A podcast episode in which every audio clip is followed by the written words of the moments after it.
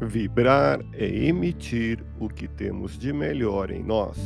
Elevemos o pensamento a Deus, nosso Pai Celestial, a Jesus, nosso amigo de todas as horas, e a equipe espiritual que nos assiste.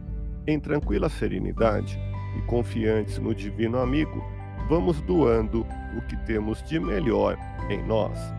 Vamos estabelecer esse intercâmbio entre o mundo físico e o mundo espiritual que tenhamos, nesse momento, as bênçãos dos espíritos superiores que nos influem, que nos inspiram, que nos ajudam em nossa tarefa de amparar as dores alheias.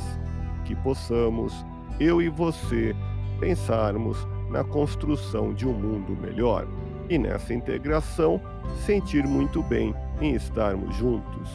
Escuta a Deus em seu interior em resposta ao que pede em oração, em sua consciência, a voz divina há de ecoar, inconfundível, solicitando a você um pouco mais de calma nas adversidades que passa.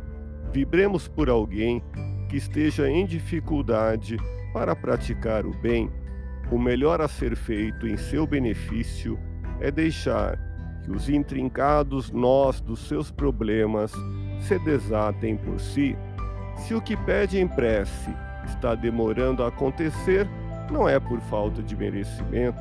Aguarda o momento propício para que receba, com real proveito, a bênção que for destinada a você. Nenhuma rogativa aos benfeitores espirituais se perde. Mantenha a tranquilidade e espera. A cada um de nós compete uma tarefa específica na difusão do bem. Trabalhe no bem, porque as tarefas são muitas e importantes, e poucos são os que têm consciência delas.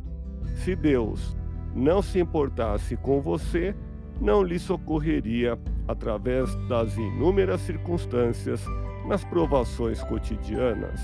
Ajude o mundo para que o mundo possa ajudá-lo a espiritualidade maior vem ao seu auxílio em convite eficiente de cultivar o bem, para que, quando os recolher, os traga cheios de frutos abençoados da felicidade e do amor.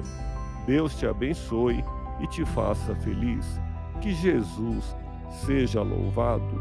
Abramos o coração em vibrações de amor, paz e reconforto em favor dos nossos irmãos sofredores, pela paz no mundo, pelos enfermos do corpo e da alma que necessitam de alívio imediato, pelos sofredores que ainda desconhecem as leis de Deus, pelos desesperados e pelos que tentam abreviar a vida, pela confraternização religiosa, pela expansão do Evangelho de Jesus, pelos espíritos reencarnados com tarefas definidas, pelos trabalhadores do bem, pelos lares que demandam pacificação e ajustamento, e por nós.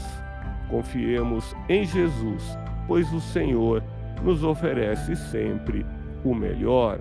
Graças a Deus. Ouça podcast Espiritismo. Agradeço sua audiência. Fique na paz do Cristo e até o próximo episódio.